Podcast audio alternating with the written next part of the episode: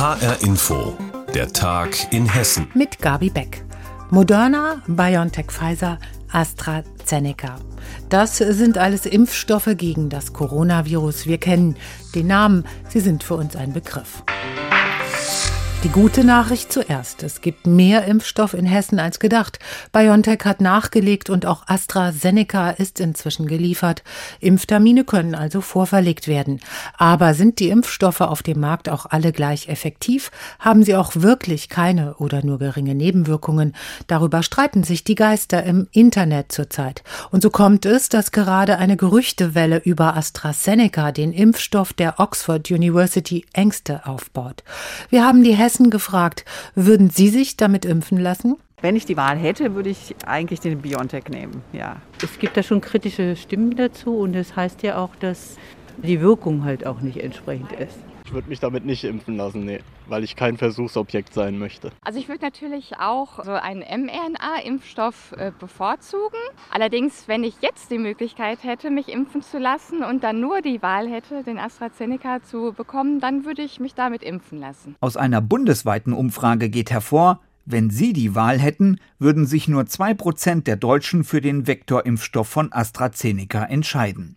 Aus dem Saarland und Berlin war gestern zu hören, dass sich Krankenhausmitarbeiter nicht mit dem Impfstoff impfen lassen wollten. HR-Reporter Tobias Lübben hat sich dazu auch in hessischen Impfzentren umgehört. Hat es solche Fälle auch in Hessen gegeben? Ja, das wird auch vereinzelt berichtet. Ich habe es gerade gehört aus dem Kreis Bergstraße. Da haben also wohl einige Beschäftigte von ambulanten Pflegediensten gesagt, nein, sie hätten lieber eben den Impfstoff von BioNTech zum Beispiel. Aber das scheint keine Massenerscheinung zu sein. Das passiert nur vereinzelt, sagt mir das hessische Innenministerium. Und eins muss man ja auch sagen. Im Vergleich etwa zur Grippeimpfung, die wir ja alle schon seit Jahren immer mal uns geben lassen, ist auch dieser AstraZeneca-Impfstoff sehr, sehr wirksam mit 70 Prozent. Nun versucht nicht nur der Gesundheitsminister, die Diskussion wieder einzufangen.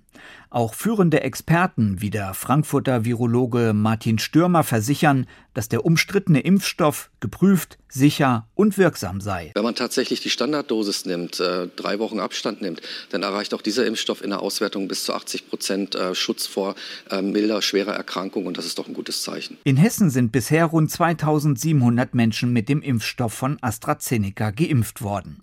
Das ist sehr wenig im Vergleich zu den rund 55.000 Impfdosen, die in Hessen im Kühllager liegen. 77.000 weitere Impfdosen sollen morgen noch dazukommen. Viel Impfstoff, der bereits jetzt verabreicht werden könnte. Viele in Gießen und Frankfurt sind jedenfalls bereit. Oh ja, klar, warum nicht? Warum nicht?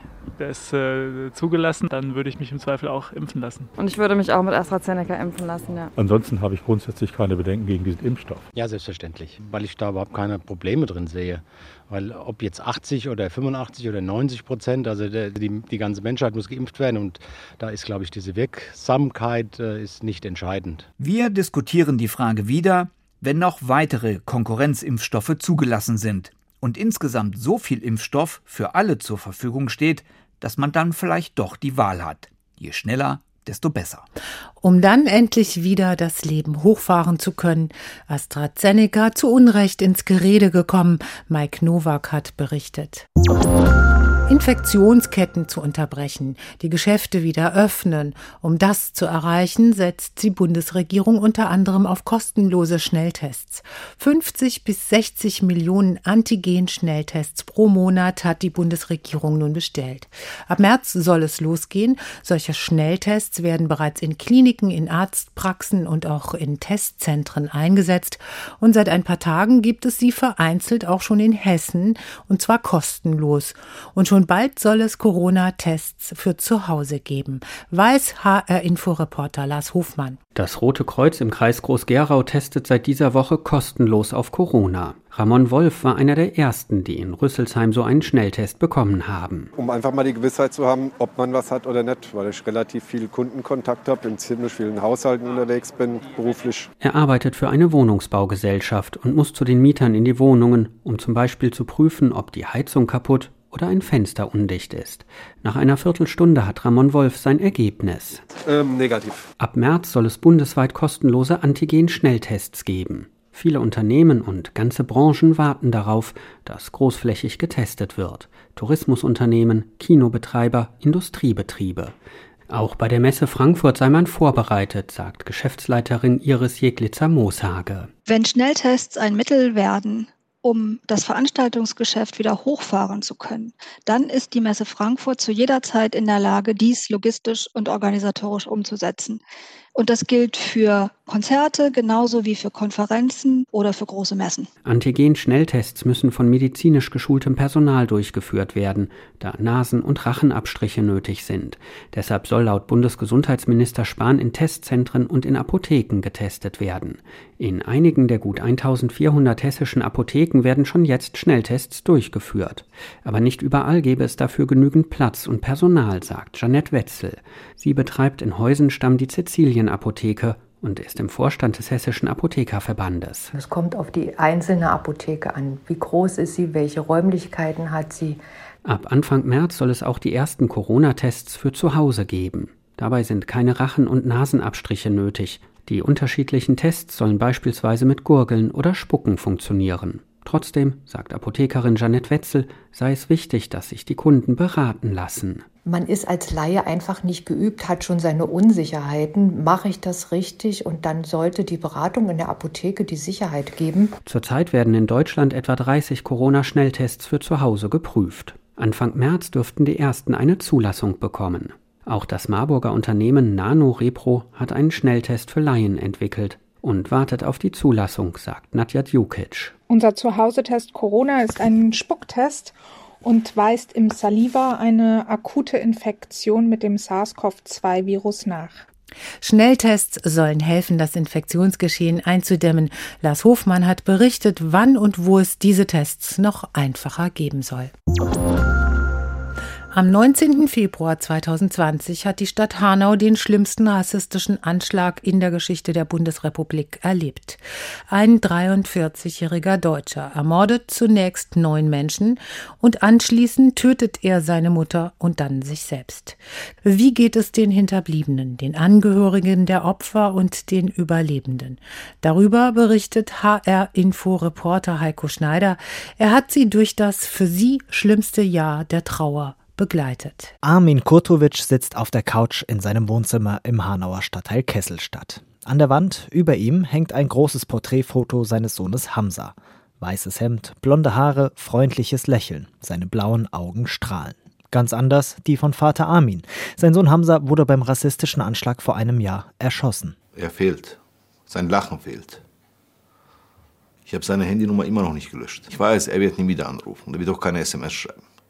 Aber ich, man kann sich davon nicht so einfach lösen. Das ist kein Fahrrad. Wenn es gestohlen wird, kauft man sich ein neues. Das ist ein Kind. Armin Kurtovic kommen immer wieder die Tränen, wenn er über seinen Sohn spricht. In seinen Augen spiegelt sich aber nicht nur Trauer wider, sondern auch Wut. Und wenn man sich das noch alles anguckt, was da alles schiefgelaufen ist, dann weiß man genau, er hätte nicht sterben müssen. Armin Kurtovic hat die Ermittlungsakten zum Anschlag studiert. Immer und immer wieder ist er sie durchgegangen. Mit seiner Anwältin, mit anderen Angehörigen der Opfer, meist aber allein. Bei den Opferfamilien nennen sie ihn den Ermittler.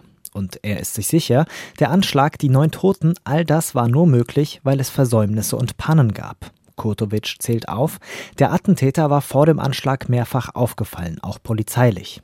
Er war psychisch krank und hatte trotzdem legal Waffen. In der Anschlagsnacht war der Hanauer Polizeinotruf unterbesetzt, an einem der Tatorte war die Notausgangstür verschlossen und der Vater des Attentäters hat sich in mehreren Anzeigen rassistisch geäußert, fordert die Waffen seines Sohnes zurück. Außerdem hat er laut Ermittlungsakten über den Tatabend offenbar gelogen. Trotzdem gilt er nach wie vor nur als Zeuge.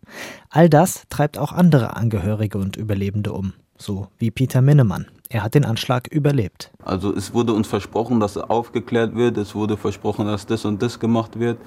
Äh, es ist bis jetzt aber noch nichts passiert. Und jetzt könnte man sagen, okay, man muss darauf abwarten, bis die Ermittlungen zu Ende sind, bis die Akten abgeschlossen sind. Gut, dann ist die Akte aber zu und dann gibt es nichts mehr zu machen. Deswegen ist es so wichtig, dass, dass wir auch ein Auge darauf haben, was die Politik macht. Angehörige und Überlebende haben sich zusammengetan in der Initiative 19. Februar. Gemeinsam fordern sie Transparenz, Aufklärung, Konsequenzen, wollen Antworten auf die Fragen, hätte der Anschlag verhindert werden können? Könnten vielleicht zumindest manche der Opfer noch leben? Und wer trägt für all das die Verantwortung? Vor wenigen Tagen hat die Initiative diese Fragen und Vorwürfe in einer Videobotschaft zusammengefasst. Darin fragt Abdullah Unwar, Cousin des getöteten Ferhat Unwar, wie sollen wir mit dieser Ungewissheit weitermachen? Wie sollen wir weiterleben? Diese offenen Fragen belastet uns seit zwölf Monaten. Wir haben sie schon mehrfach gestellt. Bis heute hat sich niemand dazu geäußert. Die hessische Landesregierung sei ihnen Antworten schuldig. Doch die weiche immer wieder aus, sagen die Hinterbliebenen. Armin Kurtovic fühlt sich deshalb von der Politik nicht ernst genommen. Ein Jahr nach dem Anschlag sei das fast noch schlimmer als die Trauer über den Tod seines Sohnes Hamza. Ein Jahr nach dem Terroranschlag von Hanau haben die Überbliebenen noch lange nicht damit abgeschlossen. Heiko Schneider hat mit ihnen gesprochen. Ein Schachbrett, Sitzplan Open-Air-Konzerte und neue Spielstätten, so will das Rheingau Musikfestival trotz Corona eine sichere Saison gewährleisten. Von Ende Juni bis Anfang September sind 190 Konzerte geplant an neuen Spielstätten mit viel, viel Platz oder es werden einfach die Besucherzahlen halbiert. Das Hygienekonzept steht also. Heute ist das Programm vorgestellt worden und Rheingau-Reporterin Birgitta Söhling fasst es für uns zusammen. Ein Fest der Klänge. Katja Bunjatischvili spielt Tschaikowski. Die georgische Klaviervirtuosin ist in diesem Sommer Artist in Residence beim Rheingau Musikfestival. Tschaikowskis berühmtes erstes Klavierkonzert ist ihr ebenso auf den Leib geschneidert wie Rachmaninows zweites, findet Programmplaner Timo Buko weil sie, glaube ich, diese Virtuosität verkörpert, dieses sich in die Musik eintauchen, sich total mit der Musik eins werden, verbinden und das das sieht man, glaube ich, sehr deutlich. Solche gemeinsamen Konzerterlebnisse haben wir vermisst, sagte Intendant Michael Herrmann, der heute das Programm des Rheingau Musikfestivals nicht wie gewohnt im Weingut in Österreich-Winkel, sondern digital vorgestellt hat. Trotz der Pandemie geht das Festival zuversichtlich in die neue Saison mit 192 Konzerten. Den Auftakt macht am 26. Juni das HR Sinfonieorchester in der Basilika von Kloster Eberbach. Mit dabei Bundespräsident Frank-Walter Steinmeier, ein starkes Zeichen für Intendant Michael Herrmann. Und das Ganze ist ein Benefizkonzert zugunsten für junge Musiker, die ja nun gerade im letzten Jahr erheblich gelitten haben.